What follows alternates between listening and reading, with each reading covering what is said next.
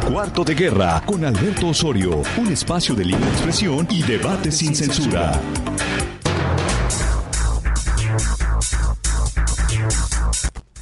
¿Qué tal? ¿Cómo le va? Muy buenos días. 17 de septiembre del año 2019 y estamos arrancando semana en martes. Sí, nos fuimos de grito, nos fuimos un día de asueto en esta transmisión cotidiana que sale desde la ciudad de Guadalajara hasta donde quiera que llegue. Nosotros nos ubicamos en lo que es la confluencia de Niños Héroes y Enrique Díaz de León, geográficamente en lo que se le conoce como el edificio del tío Sam. Aunque tiene otro nombre este edificio, de alguna manera se ha convertido en una especie de santuario de las comunicaciones. Aquí en el piso 5 se encuentra todo el conglomerado de Antena Noticias, eh, de Antena Informativa, una empresa que da servicios de monitoreo, pero que también transmite sus propios programas como este que corresponde a Cuarto de Guerra.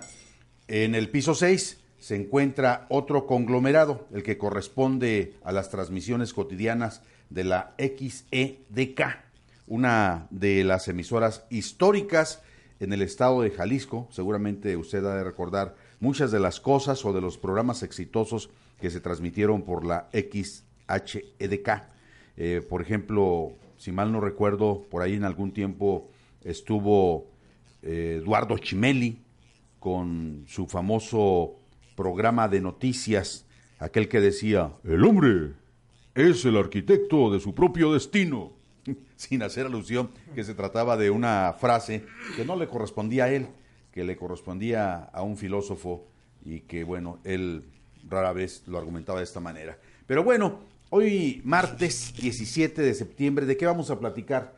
Le comento tres cosas que son, eh, pues, las líneas que vamos a seguir en nuestra agenda de este, de este martes. Lo primero, el asunto de cómo se vio el grito de independencia desde distintos ángulos. Hay distintas televisoras de orden nacional e internacional que dieron fe de este grito que algunas personas consideran como histórico.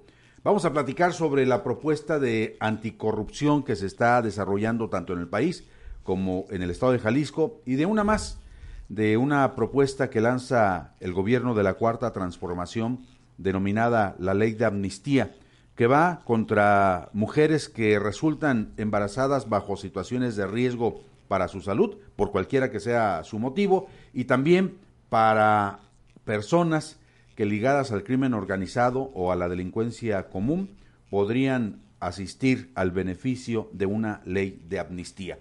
Esta mañana hemos convocado de nueva cuenta a nuestra mesa de transmisión al abogado Ricardo Irán Rincón Salas. Y bueno, él viene acompañado de César Rincón, su hijo, un estudiante de la preparatoria número uno de la Universidad de Guadalajara. Es importante también tomar el pulso de los jóvenes que se están formando en este momento para que vayan viendo el calibre de las cosas que les va a tocar enfrentar. César, ¿cómo estás? Buenos días. ¿Qué tal? Buenos días. Muchas gracias por tu invitación y gracias y buenos días a todos tus tele, ¿cómo se? Pues, Radio escuchas. A nuestros escuchas, exacto. Ricardo. Eh, radionautas, no sé cómo le llaman. Astronautas podrían ser. bueno, muchas gente, muchas personas, y no más que tontería dije, muchas personas todavía andan de astronautas, ¿eh? eh ah. no han logrado bajar después del de este avión del 15, ¿verdad? No, pues estuvo muy rico. Muy buenos días a todos, Alberto. Muy buenos días, César. Eh, espero que que la pasemos muy bien ahora en tu programa y que la gente se divierta escuchándonos o algo le dejemos. Así es. Bueno, si te parece, bueno, no sé si todavía eh, ya, tendremos listo el material. Bueno, todavía no lo tenemos listo. El material con el que vamos a arrancar, que tiene que ver con esta ceremonia del grito de independencia transmitido por televisión por parte del gobierno federal eh, transmitido también por algunos espacios privados, tanto el nacional como el local. En realidad a mí me dio mucho gusto todo lo que pasó en el federal. ¿eh? El federal fue un cambio por completo de lo que había venido haciendo todo. No hubo acarreados, no hubo gorrones en el Palacio Nacional. Que salían bastante caros. No hubo vestidos pagados por nuestro horario, mm, por nuestro dinero. De la primera dama de 200 mil pesos, 300 mil pesos. No hubo primera dama. Ahora simplemente es la esposa del presidente, que tiene un cargo honorario, no sé, no recuerdo en este momento de qué, de qué se trata, pero Beatriz eh, Gutiérrez Müller no se ostenta como la primera dama, ¿no? Como casi casi la reina con relación a otras administraciones. ¿Te pues, acuerdas la gaviota, por ejemplo? No, no olvídate, se ve el cambio. Hay gente, yo, yo me doy cuenta, Alberto, en, eh, si tú ves redes sociales, platicas con la gente, no se cansan los reventadores. Todavía sigue habiendo reventadores de que cuál cambio. Estamos como en Venezuela, estamos como como en, en, Colombia, en, en sus peores épocas del narcotráfico. No, Beto, estamos cambiando. Yo, yo el pulso del cambio yo lo tomo por la ausencia económica en estos momentos. Te voy a decir por qué. Eh, yo veo que mucha gente, es más, eh, si tú ves el, el PIB eh, bajó .001% tenemos, ¿no? De aumento. ¿Eso qué quiere decir? Que no hubo flujo de efectivo. ¿Sabes por qué no hubo flujo de efectivo? Si vamos a hacer un ejemplo. Si en una casa tres se dedican a robar y llegan diario y dan esa casa dinero de lo que están robando, de cualquier manera va a haber flujo de dinero. En este caso, les quitaron el flujo de dinero a todas las ratas del Pemex, de la CFE, van para allá, a gobiernos, obras públicas, ¿Qué pasa? Ya no traen para gastar las ratas. Y ya esas mismas ratas que estaban robándonos, te estaban entregando el dinero a ti, por ejemplo, Alberto. Si tú eh, vendes periódicos, el señor que, que es mesero, el señor que lava carros, pues ya lavó más carros y le dieron hasta propinas y te compraba más periódicos. Sí, correcto. Entonces, obviamente eh, es una época de ajuste en la que el, eh, primero que nada yo pienso que se va a estabilizar la cuestión económica. Eh, estabilizarse, ¿por qué? Porque ya no van a estar pidiendo prestado para mantener la casa. Antes pedían prestado aparte para mantener la casa y mantener las ratas. ¿Eso qué quiere decir? Que en, en unos cuantos meses o quizás un año más tú vas a sentir que ya no, subió la gasolina, ya no subió la luz y tu sueldo siguió siendo el mismo o subió. Entonces te va a ajustar para más cosas. Definitivamente hay cambios y se notó desde en el grito y se está notando en todo lo que está sucediendo. Yo, yo no soy fan de ir al grito, ni mucho menos. Yo lo vi el grito por televisión, pero yo sí vi a la gente entusiasmada. Lo único que le puedo reprochar a este grito y a todos los gritos es que sigan con su tronadera de cuetitos. Eso. Pero bueno, es que así somos los mexicanos, ¿no? Pues sí, pero si se los van a tronar mejor, no hagan esas cosas, no, no. los animalitos lo sufren, el medio ambiente lo sufre, todo, todos lo sufrimos. No, el dinero se está yendo a la basura por ahí. Es absurdo. A ver, ¿por qué no compran mejor si van a hacer un dispendio, que compren unos eh, eh, cañones de láser que les van a durar muchos gritos y que hagan ahí su, luces láser y dejen de estar eh, con ah, contaminación pues hacia, hacia todos lados. Pues yo no sé, pero creo que si hay alguna forma de tratar de entender esa combinación entre lo que es el festejo de los mexicanos a partir de su idiosincrasia y de este cruce entre lo europeo, lo español y lo mexicano, son los cohetes. O sea, la, pólvora llegada con los españoles, con el asunto de la conquista, fue algo que después los propios mexicanos lo usaron para decir aquí hay fiesta, ¿no? y, un montón de cosas así por el estilo. No hay necesidad. No se ha superado. Ya avanzamos. La, llegaron hace más de 500 años, Alberto. Si no, todavía andaríamos en taparrabo. No, bueno, tampoco ese es el asunto.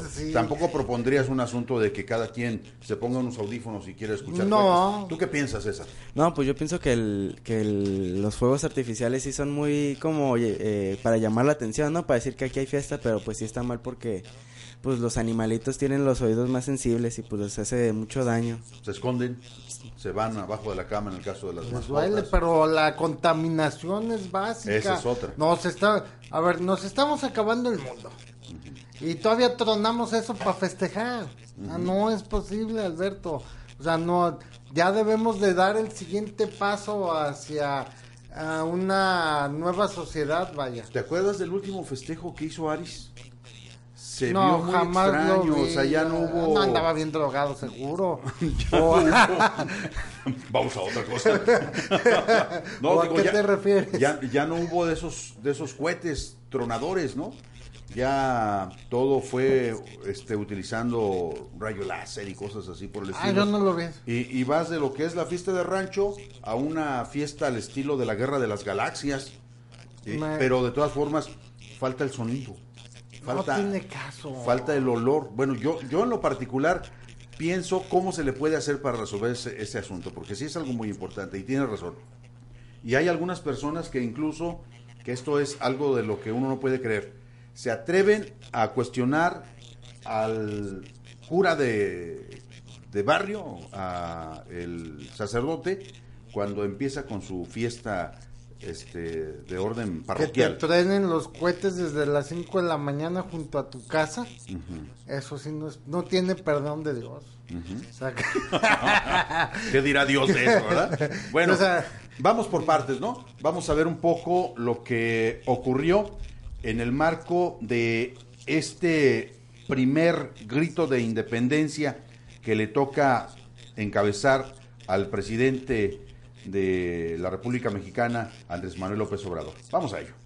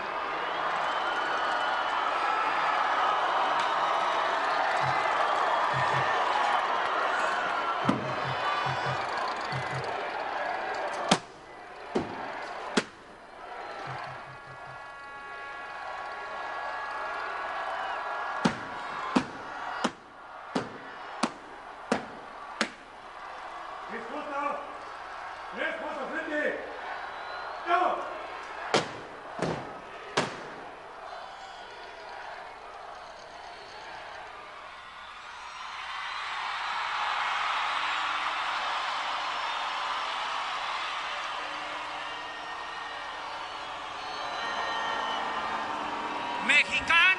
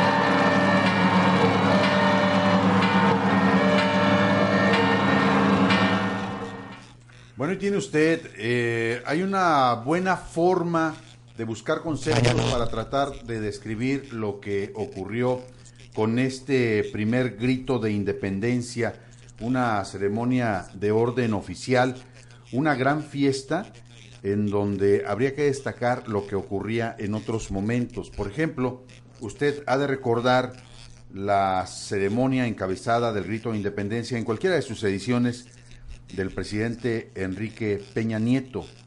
No se sabía si lo más importante era la presencia del presidente, el vestido que portaba la primera dama, la gaviota, o el tratar de ubicar quién fue el diseñador que le preparó el vestido para esta ceremonia.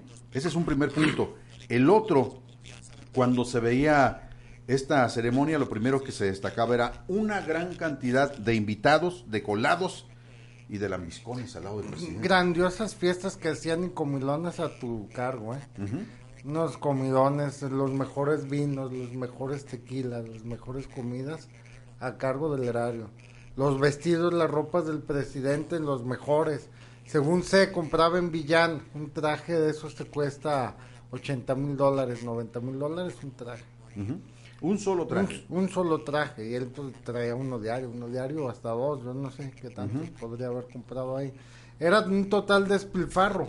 Y ahora, por el contrario, por el contrario, no sé, a mí me da un sentimiento de libertad, me da un sentimiento de que esto sintieron, esto, esto percibió la gente eh, en el primer grito de independencia de México.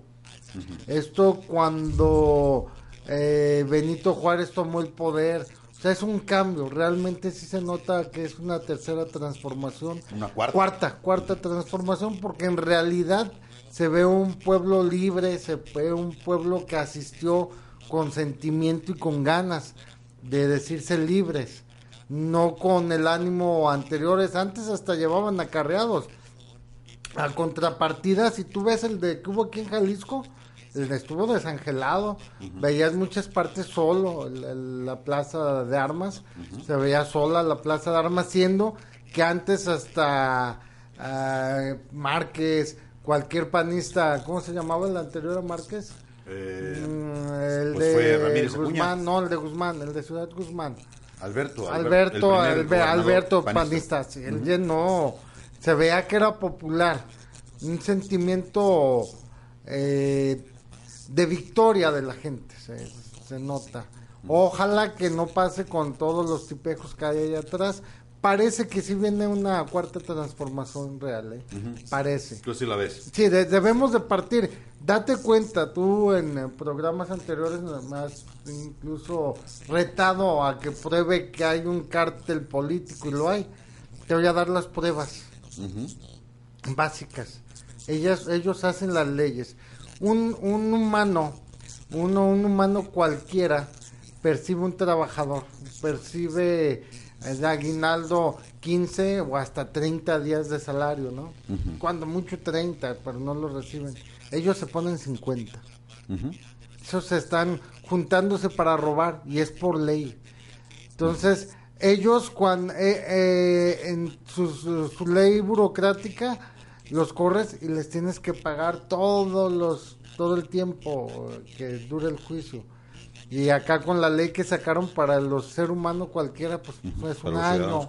Es un año. Entonces, si no te si, eh, ahí hay un acuerdo para robar. O sea, no, no es otra cosa. Dime por qué. Sí, pero no existe un apartado de leyes específicas para robar. Sí, ellos se las hacen. O sea, no, no hay una ley que... eh, la ley que les permite robar es la constitución. Les permite que ellos eh, acuerden... La forma como la manipulan. pagan. No, no, no. ¿Cómo, cómo se van? Eh, si en la constitución ellos se pusieron de acuerdo, el constituyente de aquel entonces. A ver, Alberto, tú eres el poder ejecutivo, yo soy el legislativo.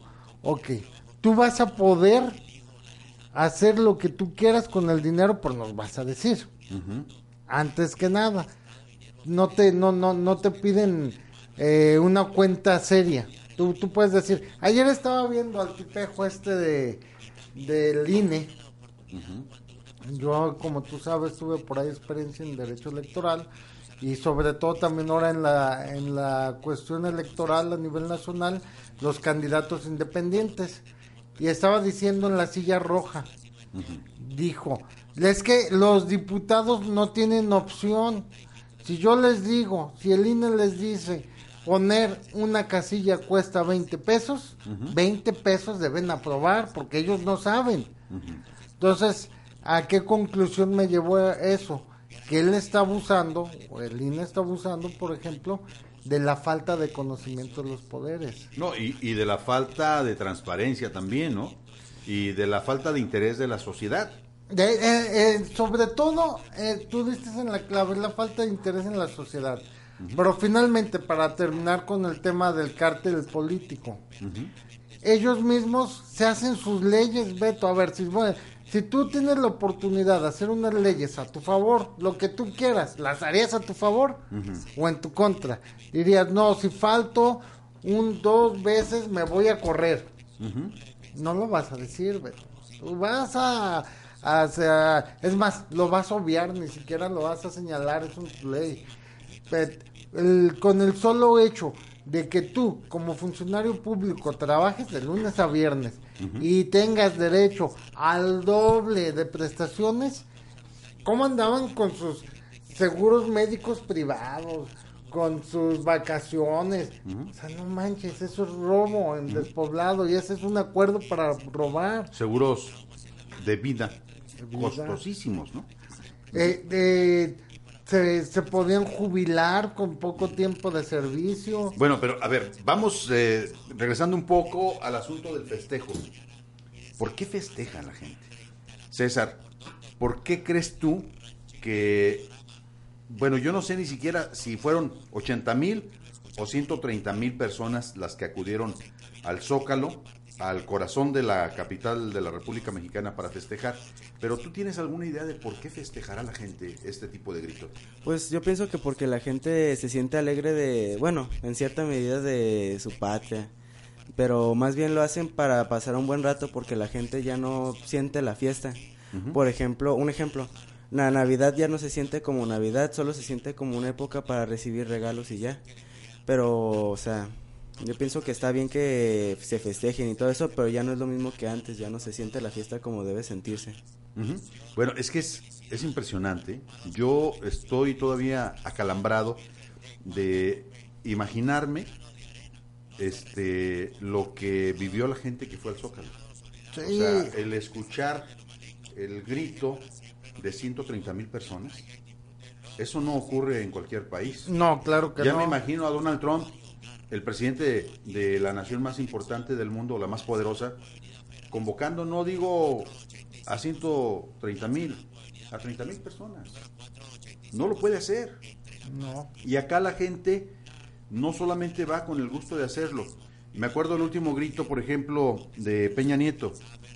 Todos los filtros que había para ingresar a la plancha del Zócalo, este, tenían detectores de metales, se les revisaba a todas las personas, acudían solamente por invitación de la presidencia, de gobernación, no sé quién diablos, pero estaba totalmente controlado, ¿no? No, ahora fue muy laxo el asunto, lo único que te pedían es que obviamente no llevaras ningún tipo de arma, este, te, te revisaban para que no llevaras ni bebida ni espumas, de esas que a los chavos les encanta, y todos entraron, ¿no? Y luego se fueron llenando por partes las áreas en las que se dividió el Zócalo, y poco antes de las diez y media ya no cabía nadie en el, en el Zócalo, ¿no? Ahora, eh, imagínese usted, por ejemplo, si lo compara, 130 mil personas, ¿cuántos municipios del estado de Jalisco representarían 130 mil personas? O sea, Bastantes. De los, de los, de las ciudades intermedias pequeñas, seguramente que ahí representarían 10, 15 municipios, no sé cuántos. Sí, por lo menos. O sea, sí es, sí es impresionante y no hubo más gente porque no cabía. El tema es básico, ahora sí la gente se sintió libre, sintió que ganó. Eh, parece, es solo un parecer, ¿eh? que la gente está despertando. Porque siempre eh, es podemos manejarlo como una cuestión cíclica. ¿Qué pasó con el primer grito de Peña Nieto? El primer grito de Carlos Salinas, el primer grito, vete para atrás de Vicente Fox, de todos, de Calderón. La gente necesita un desfogue en su vida, pero hoy para mí fue diferente. ¿eh? Yo sí lo noté diferente, yo no lo noté como una eh, cuestión eh, ¿cómo decirte? rutinaria o cíclica. Ahora sí se ve que esto fue algo que la gente disfrutó, esto es algo que tiene la gente esperanza. Yo veo que la gente, a contrario de muchos de los que yo he visto que se llegan a sentar incluso hasta aquí o en otros lugares, que vienen a tratar de desprestigiar al presidente, en realidad el cambio se está viendo, el cambio va a llegar. cada, yo desde que tengo uso de memoria, desde que tengo uso de memoria, siempre escucho a los políticos, escucho a, a los partidos, a la gente pidiendo un cambio. Y cada hora sí vamos a cambiar, y cada tres años, ahora sí el cambio, porque este gobierno ya nos tiene hasta la madre. No, por el cambio yo pienso que ahora sí va a ser estructural y espero que en estos próximos 12 años que al menos va a estar Morena en el gobierno, nos vayamos para arriba. 12 años, dices. Sí, claro. O sea, no hay un gobierno de 6. Ah, dime uno de 6. Ni uno. Panistas, 6, 12, 18. Bueno, el de los panistas parecía de 50, ¿eh?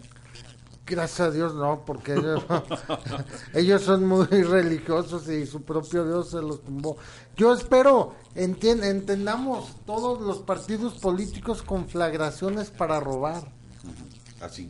Sí, bueno, vamos a hacer una pausa.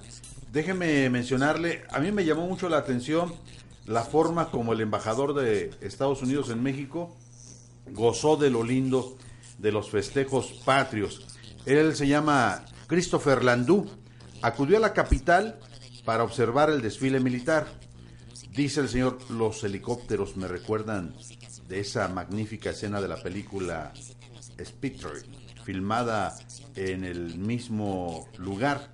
Este, pero el señor está fascinado con México. Ahí aparece con su selfie eh, un, un hombre, no sé de qué origen sea, pero menciona el Universal, el embajador de Estados Unidos, Christopher Landú, escribió en sus redes sociales que se encontraba muy emocionado celebrando las fiestas patrias desde Palacio Nacional. Y sí, aquí está su Twitter que dice qué emoción y honor estar en Palacio Nacional para el grito. Esta noche el Zócalo es el centro del mundo. Es lo que dice este señor. ¿Qué, qué contraste con el presidente de los Estados Unidos? que su embajador en México reconozca que al menos por unos segundos, por unos instantes, los mexicanos logramos hacer un punto central en todo el orbe con esta frase, ¿no? Eh, dice, lo reitero, qué emoción y honor estar en Palacio Nacional para el grito de esta noche. El Zócalo es el centro del mundo. Felicidades, México. Y luego hay 20 mil personas que reciben este mensaje y le ponen un corazoncito a este comunicado del embajador Landú. Desde la noche del domingo, Landú subió a sus redes sociales mensajes de celebración del 15 y el 16 de septiembre desde el Zócalo Capitalino y bueno, con muchas fotografías de lo que ahí ocurrió. Y usted lo ve, metió fotografías, metió videos, metió todo lo que pudo. Esto tiene que ver con una entrevista que realizan, no, es, es un, material que ellos mismos se encargan de publicar y de grabar. Eh, un par de estadounidenses que se vinieron a los festejos patrios en México, ¿no?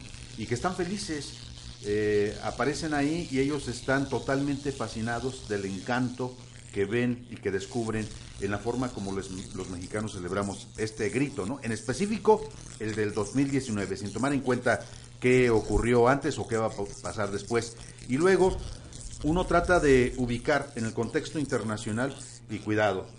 El grito de México estuvo siendo seguido, era seguido en, en Londres, en Francia, en Rusia. La televisión rusa presenta una pieza periodística muy interesante. Eh, ellos toman al presidente lanzando su arenga para recordar a los héroes, pero luego se bajan y hacen tomas en contraparte, ¿no? De lo que está sucediendo con el pueblo, se ve a la gente gritando al tú por tú con el señor López Obrador.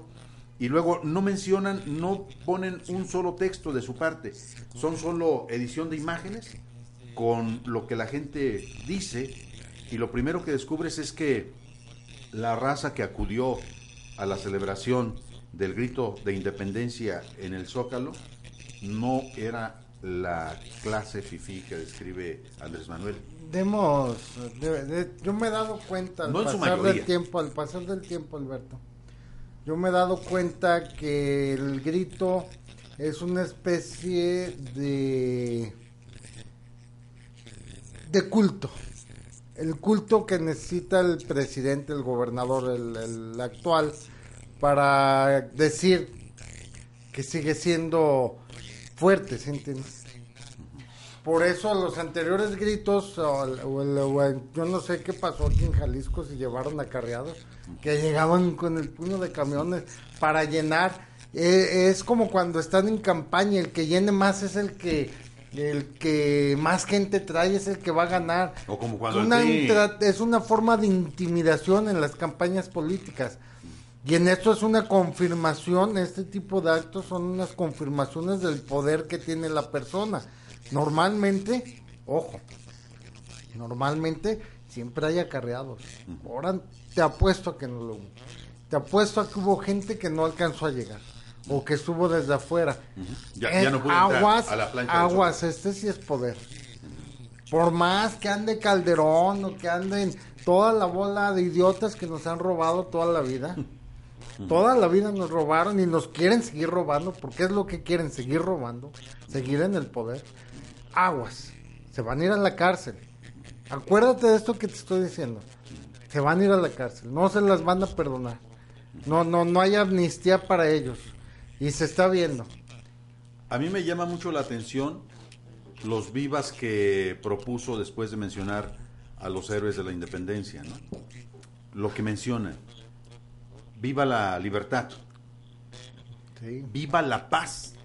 Que da la impresión de que se la manda a un grupo en específico de la cúpula que gobierna o que gobernó o que tiene el poder para provocar la inestabilidad en México. Y luego también dice, viva las comunidades indígenas. Claro, eso fue un básico, porque eh, hay, hay un tema aquí olvidado, hay un tema, eh, yo he sido estudioso de la materia, yo fui maestro en Derecho Agrario y fui litigante de Derecho Agrario durante muchos años. El tema más olvidado son los indígenas. Y sabes que ellos son los dueños de la tierra donde tú y yo estamos parados. Ellos son los legítimos y leales dueños de todo esto. Son dueños de la, de, la producción. Son dueños de las riquezas. Y son los que están más, más abajo. Tú ves, a mí me da tristeza y yo a mi hijo se lo he dicho, que él me desmienta si no. Cuando vamos en el coche y vemos unos indígenas que están queriendo hacer con los limones, así, alguna malabar. Yo le digo, hijo, que mira, ellos son los dueños de la tierra y mira cómo están. Ellos son los verdaderos dueños de este país. Y eso es la verdad. Y pienso que es el momento de dignificarlos, de, de, de darles su lugar en la historia de este país, de darles su lugar en este país. No puede ser que eh, un no sé, Azcárraga tenga más lugar que una persona que es un indígena eh, propietario de esta tierra, cuando un Azcárraga es un español. Un Azcárraga, su propio apellido te lo dice. Y para todos nos importa más un apellido Azcárraga que un apellido eh, náhuatl, un apellido maya. Entonces, hay que dignificar a nuestra gente, hay que dignificarnos a eh, nosotros no mismos. Se, no se piensa mucho en el por qué una gran cantidad de personas, por ejemplo, en, la, en el territorio Huirrárica o en la zona de Manantlán o en cualquier otra parte de la República Mexicana con ubicación de comunidad indígena, hay muchas personas que se apellidan de la Cruz. Pues, y eso tiene que ver con la forma como llegaron los, colonizadores, los evangelizadores, y quitaron los nombres propios y empezaron a poner los nombres de la cruz. México es una un icono de pena en cuanto a las cuestiones indígenas. Mira, yo conozco en Panamá hay una eh, etnia indígena, son los Kunayala. Ellos son dueños de 365 islas en el Caribe, una pegada junto a la otra, y tienen alrededor de 200 mil hectáreas. Estamos hablando de un 10% del país. Ellos para entrar te piden tu pasaporte y se reservan el derecho de admisión. Eh, rentan las, las islas, te llevan de comer, pero lo más importante de esto que todos los ves vestidos como indígenas, netamente indígenas, coloridos, sus camionetas del año, los ves comprando como indígenas en las mejores tiendas, perdón, de Panamá. ¿Qué pasa? Están, los protegieron, cuidaron su, su sociedad y aquí no. Aquí tú ves cómo cada vez eh, Alfaro se está metiendo más a las comunidades indígenas de allá de, pues, San Gabriel. Cómo está perjudicando ejidos, comunidades, se quieren meter, expropiarles, esto ya era mío. Al contrario, les seguí. Si no dejan de ser robados y vapuleados. No dejan de ser robados y vapuleados. Alguna vez aquí lo comentamos en esta mesa. Y, y yo lo que decía es, primero, si es Alfaro y su familia, se tiene que demostrar, se tiene que decir. No se va a demostrar, jamás hasta que se vaya. ¿Entiende esto? A ver, volvemos, las leyes tú las haces. Ah, y para que castigue a todos, incluyéndome a mí, voy a hacer un procurador. Mira, tú vas a ser hijo, ¿eh? Procurador. ¿Tú crees que mi hijo me va a juzgar a mí si yo hago algo mal, si es para todos? Claro que no. O sea, se están repartiendo entre todos. Ahora yo soy el procurador, ahora tú eres. Nada más meten a la cárcel a los robacoches, a lo, pero que no están en cárteles. Está en cárteles, se sale. Si está en grupo delictivo. Tiene forma, tiene colchón de protección. tiene acuerdos para que los dejen libre. Te, te, meten al bote el que se robó unos lentes, una cartera, cualquier otra cosa pero menos a los que de veras deben de estar. Cuando los meten, luego salen. Bueno, vamos a hacer una pausa. Vamos a platicar un poquito sobre los vestidos que usaron en distinto momento las señoras, las esposas de los presidentes, en calidad de primeras damas o en calidad de acompañantes especiales. Fíjese, se va a dar cuenta usted de lo que ocurre realmente con la élite gobernante. Ese es un punto que hay que comentar en unos instantes más a propósito de esto que es la principal ceremonia de los mexicanos en cualquier eh, tipo de gobierno. Una pausa.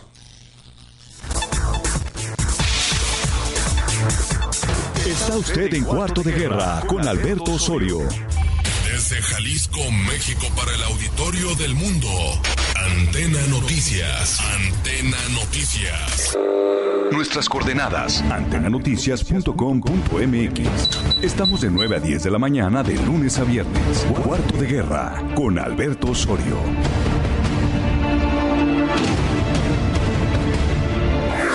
Ha llegado el momento de entrar hasta el quirófano. Hablemos de salud. Información oportuna, entrevistas con expertos y los mejores temas en materia de salud están aquí. Escúchanos todos los miércoles en punto de las 20 horas y hablemos de salud. Con el doctor Jonathan Zamora en Antena Noticias. Victoria Falcón te espera cada miércoles en punto de las 4 de la tarde en Culturarte por Antena Noticias, con todo sobre cultura y arte. Las opiniones y comentarios aquí presentados son responsabilidad exclusiva de quien las expone. Cuarto de guerra, continuamos.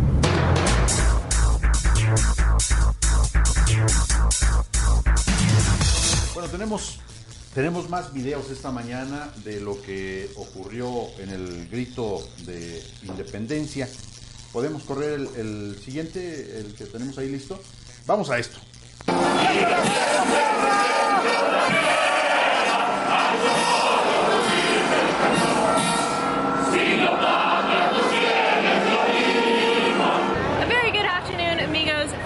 Mexico City, and happy Independence Day. Now, we are standing just outside of the magnificent Zocalo here in Mexico City in anticipation of El El Grito tonight. Now, we were actually here in Mexico City last year for the Yep. Fiestas Patrias, uh, but you all told us we had to come back in 2019 uh, when AMLO was president because you said, well, it's going to be even bigger, better, and uh, more more crazy than last year. Yep. So we had to find out for ourselves.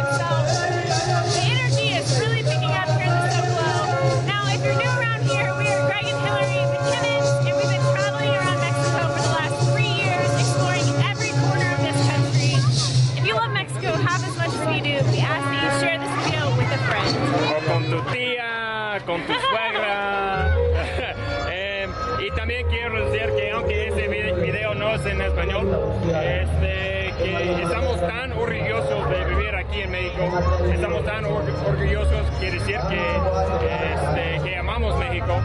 Y estamos tan orgullosos, quiere decir ¡Viva México! Let's wander around the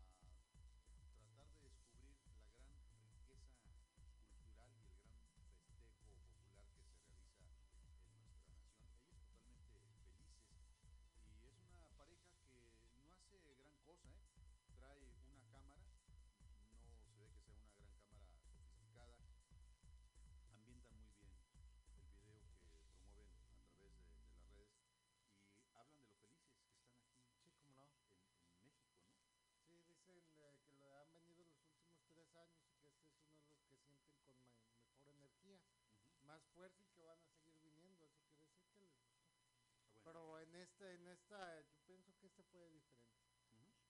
¿Cómo ves, César, lo que dicen estos dos eh, estadounidenses, lo que dice el embajador de, de Estados Unidos, como que es la contraparte de Donald Trump, ¿no? Sí, pues es que sí, esta, esta, esta ocasión sí se sintió muy, mucha energía positiva por el pueblo mexicano al querer celebrar sus fiestas patrias. ¿Tú qué sientes cuando ves todo esto? Pues ya la verdad sí sentí mucha felicidad, muchas ganas de salir con mis amigos a, a festejar el grito. Mucha energía positiva, mucho hype. Ok, fíjate lo que dice. Sentí mucha necesidad de salir con mis amigos. Sí, claro, con los amigos. ¿Qué, qué la fiesta no se puede hacer solo, encerrado en casa? Yo pienso que sí. Pero ya, ya el horno no está para bollos, pues. Pues sí, Aquí en Jalisco no está el horno para bollos y eh, yo no soy eh, totalmente grinch, pero a partir de cómo se han estado dando las cosas, Grinch, yo, yo ¿Sí me he festeja la un Navidad poco más. tu padre? Sí, cómo no. Claro. Ah, bueno. Y año nuevo. y Año Nuevo. Bueno, déjame comentar un poquito de lo que son los atuendos de las primeras damas. En el grito de independencia de México es común ver acompañando al presidente de la República en turno, eh, acompañado por su esposa, nombradas primeras damas con atuendos que llaman la atención. Así fue el atuendo de Marta Sagún con Vicente Fox, de Margarita Zavala con Felipe Calderón, de Angélica Rivera, conocida como La Gaviota, con su entonces esposo Enrique Peña Nieto, y ahora Beatriz Gutiérrez Müller con López Obrador, con todo y que no es denominada primera dama. En el 2005, Marta Sagún acompañó a Vicente Fox durante el grito de independencia de México en el balcón de Palacio y quien lució un corset con bordado típico del istmo de, de Tehuantepec, diseñado por Marilú Chávez. Eh, sí, efectivamente ahí se ve la mujer con este, con este diseño, la famosa Martita. En el 2010, Margarita Zavala acompañó al entonces presidente Felipe Calderón en el bicentenario del grito de la independencia, vestido en todas las ceremonias por el diseñador mexicano Macario Jiménez. En ese año Margarita portó un vestido negro con toques dorados tipo mariachi, o sea, parecía mariachera la señora. En el 2013, Angélica Rivera acompañó al presidente en turno Enrique Peña Nieto y en su primer grito de independencia en Palacio Nacional, Angélica portó un vestido verde y ahí la W ofrece una gran cantidad de imágenes de las primeras damas o las esposas de los presidentes acompañando al primer mandatario. Y bueno, es sorprendente el observar a cada una de ellas porque lo primero que se destaca es que en el caso de, de Angélica Rivera, ella sí traía vestimenta de diseñador. Eh, era guapa, sin lugar a dudas, eh, como, eh, como primera dama era, es muy guapa. Después salió a colación, eso, es muy salió a colación. Que todo estaba armado, ¿no? Pagada. Televisa. Si le pagas a una dama que por acompañarte es un escort, entonces se lleva un escort de Peña Nieto. De hecho, Bueno, pero ella- se dice mucho de Peña Nieto que era gay, ¿no? Digo, se le ve. No, no. Bueno, a mí no me consta, yo nunca No, estuve se le ve, entre se las le sábanas ve. ahí en, en la alcoba presidencial, pero, Pero le dicen que era. pero dicen, Tiene la finta y le sobra. dicen. Sí, dicen. Ujú. Sí, a mí no me consta ni me constará, no, nunca tendrá la suerte. Pero qué grave estar diciendo Sí, eso, ¿no? no, si, si no es algo que yo haya inventado, no es, no es algo nuevo, es, es- de- dicen que sale hasta en las páginas gay.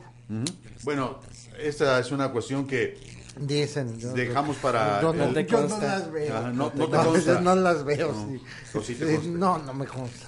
Pero no lo dudo. por eso, pero no te consta. Sí, sí. Es un tema Te muy han contado. delicado. Te han ¿Eh? Te contado. han contado. Sí, van contando. Ve nomás, César, cómo te subí. Bájale, papá. Te han contado. No te consta.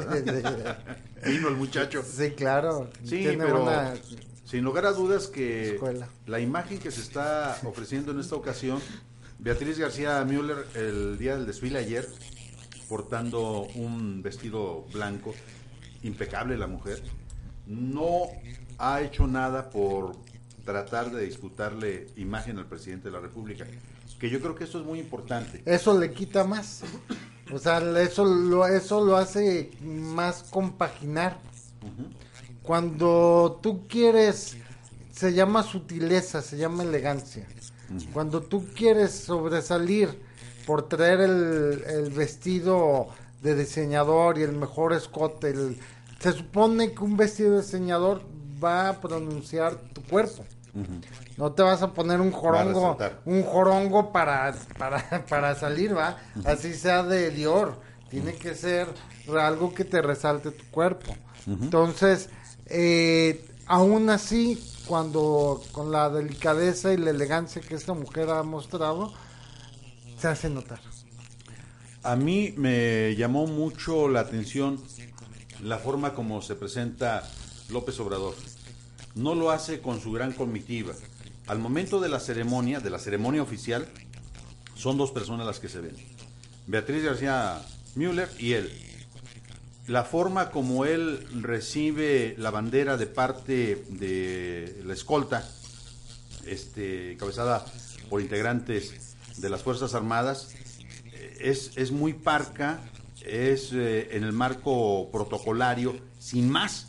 Y luego, desde antes, algunos analistas ya se estaban tragando a Andrés Manuel López Obrador porque dijeron, no, pues a ver, ahora sí a ver quién lo aguanta. Imagínate, si no lo aguantamos en las mañaneras, si no lo aguantamos en sus discursos, ahora dando el grito, cuidado, se va a aventar cuando menos una hora y media. Lo esperaban.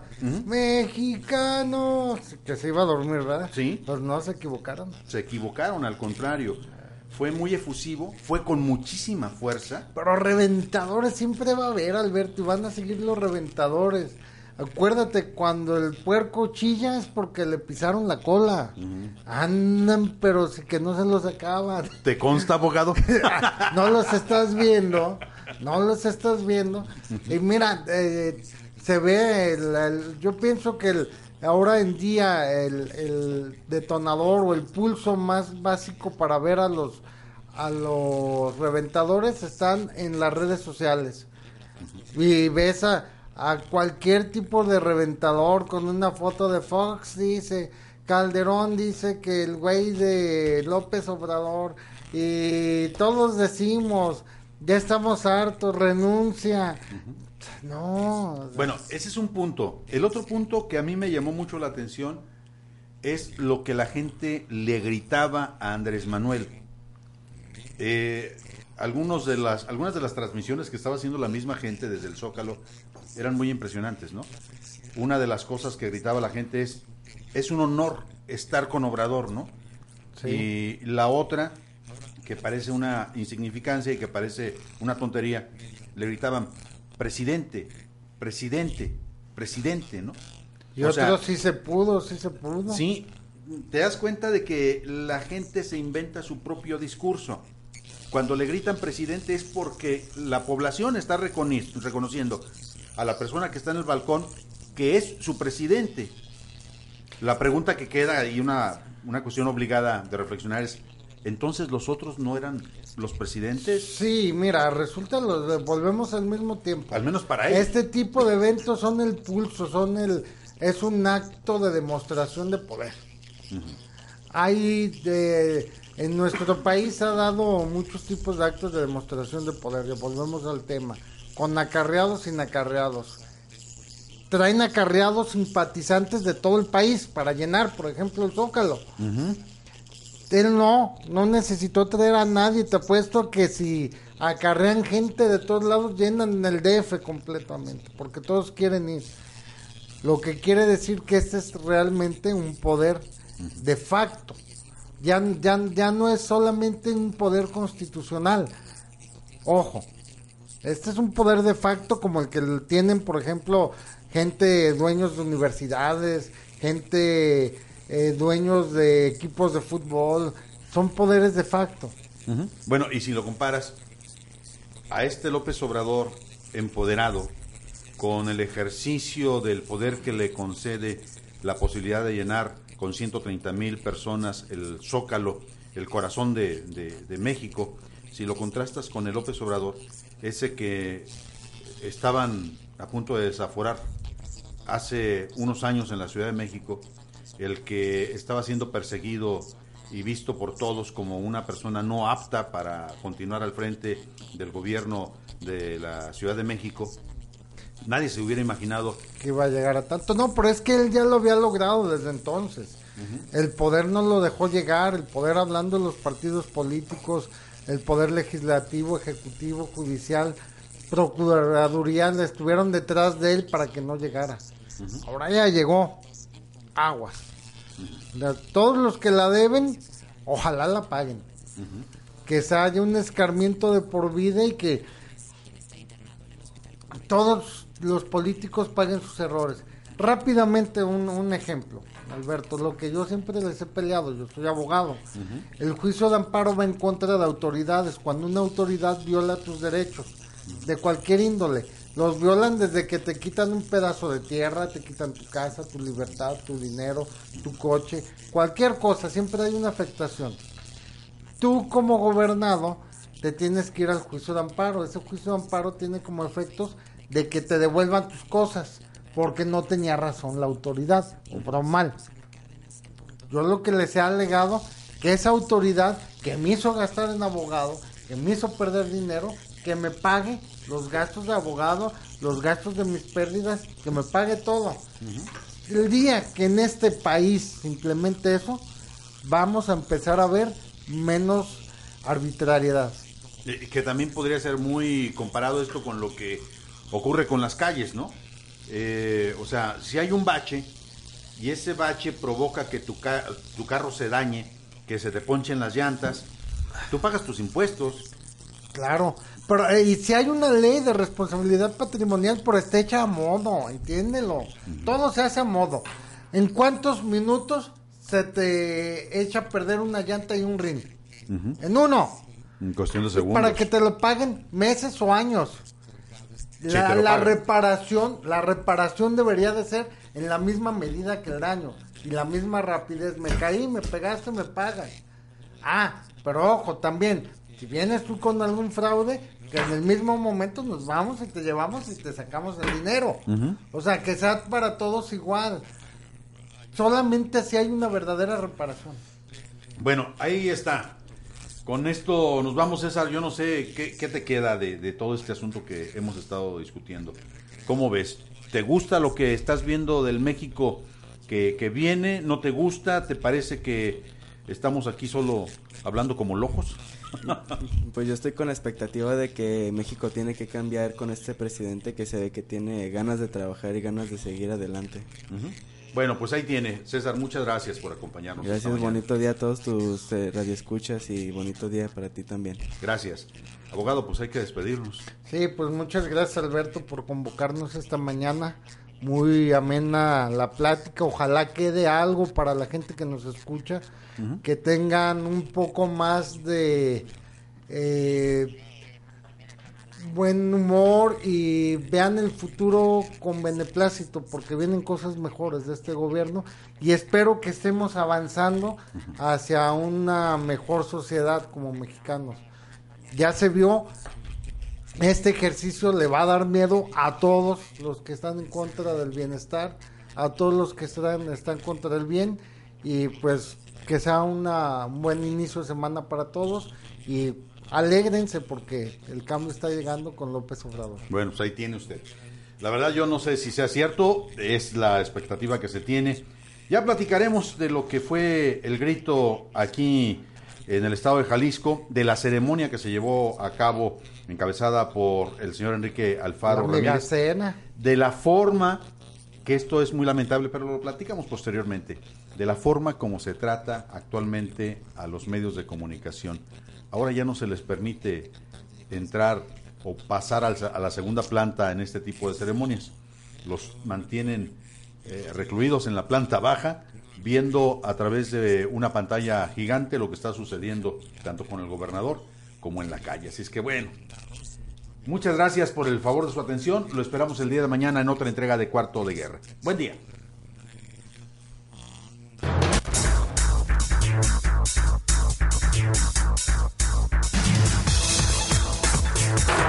Cuarto de Guerra es un espacio destinado a la reflexión de ideas y debate abierto. Agradecemos su atención y lo esperamos en nuestra próxima edición.